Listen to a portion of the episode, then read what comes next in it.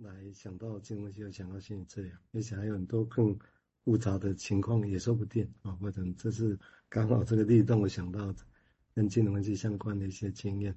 好，我们接下来请守宏谈谈他的想法，谢谢。好，这这好这一 段我觉得也真的有一些对比哈，从一开始喜欢三楼的那个旅馆啊，喜欢那个少年，喜欢那个。旅馆的名字，喜欢杀菌的味道，喜欢那个盆栽吼。对我来讲，我觉得这都是一些很活生生的一种状态吼。然后直到那十七个英国人，然后他对他的感觉是像在肉铺里面挂在铁钩上的猪肉吼，是一个已经死亡的意象吼。所以的确好像中间真的有一些生跟死的感觉吼。那我们姑且不论说他的喜欢跟不喜欢是怎么来的吼，喜欢有可能是跟他小孙子一样吼，那不喜欢有可能是因为。跟他的先生就是躺在那个躺在山皮山羊皮床垫上面三十年，一个呃没有意识的空壳身体。不过可以看得出来这个对比吼。那刚才蔡医师讲的那个，我我觉得这个其实不只是弗洛伊德的文本讲到那个呃照顾爸爸的那个女生吼，在后后来他好像也出现了脚脚上面的一些残疾之类的，嗯。我我觉得这个其实，在临床上也很常看到哦，就是盯着照顾家人一段时间之后，然后等到家人离开，然后就开始出现了很多很多的问题。这个真的，我觉得即便到现在都还很常看得到。好，以上。呀那是复杂的哦，就是整个好像一心一意想要结束，但是结束之后，反而自己开始出现自己的问题。我想这是一个很复杂的状况。那这里刚刚提到喜欢跟爱，当然这个语词的哈，每个人不太。我是突然想到维尼口，我们先前也读过，也就是说他意图要把喜欢跟爱，但是这个当然是也许每个人还有生命的定义。但他的说法是说，如果那种喜欢一种叫做 ego related 的，只是跟自我跟后来的自我种种防卫比较有关的一种情感，只是喜欢，这是平静的、淡淡的。那一种很深沉的叫爱，那是很激动的、很激动的。像像触电一样那种，那那个叫做 it related，跟 it 比较有关的哦。他一直是要用这个角度来跟描绘一个人的情感，然后用这个东西来做一个差别。一个是电到是全身都动起来，一个是淡淡的一个感觉。好，我们接下来请建就再进一步谈这这个故事，谢谢。我们继续说故事哈。那那哭完之后，他原本不想要出去的，但是。老板娘告诉他说：“我们没有饭厅哦，我们有个合作的饭厅，所以请你过去那边，否则的话，那个呃饭厅要打烊了。”所以他就走到那个饭，就是离开旅馆，然后走到那个饭厅去。那在那里呢，他先是经验到那个饮食上面的不习惯，因为这边的没有战后没有肉啊，所以他们就只能拿鸟类来当做主食。那这个时候，那个林内罗夫人是很不能接受的。那这时候呢，他遇他遇到了一个。很看起来是穷酸的一个神父哈，那神父就过来跟他要了一杯咖啡，那他们就聊着天，那他们聊着天，无视于四周的座座座位呢逐渐坐满的时刻，那那个过程就好像是触染越来越嘈杂。那布鲁丹斯亚林内罗夫人对意大利已已经有了最终的看法，那就是她不喜欢这个国家，这里的男人有些不懂分寸，而这是很严重的一点。这里的人吃鸟肉，而这实在太过分。还有他们本性恶劣，竟丢下溺水的人在水水上漂浮。神父除了喝完一杯由他买单的咖啡，还喝了一杯渣酿白兰地，并试着让他明白他的看法有多么肤浅。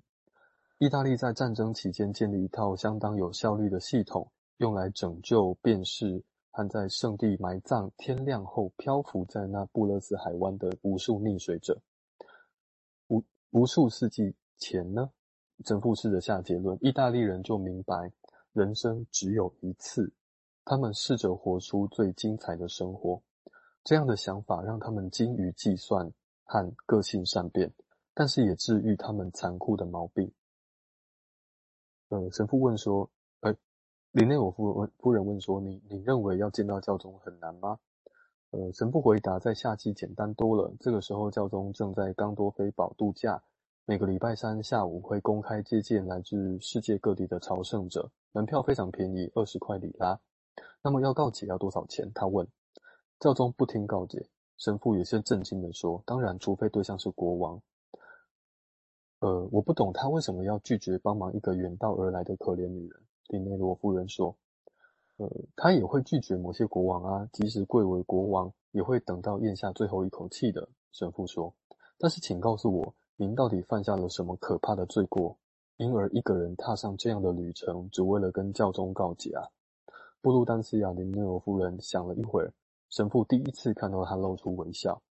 啊，圣洁的圣母玛利亚，他说：“我只要看到她，就心满意足了。”接着，他吐出一声仿佛发自灵魂深处的叹息。他说：“这是我一辈子的梦想。”所以这边有个对比，哈，就是意大利人是一个决定觉得说他们要过出最精彩的生活。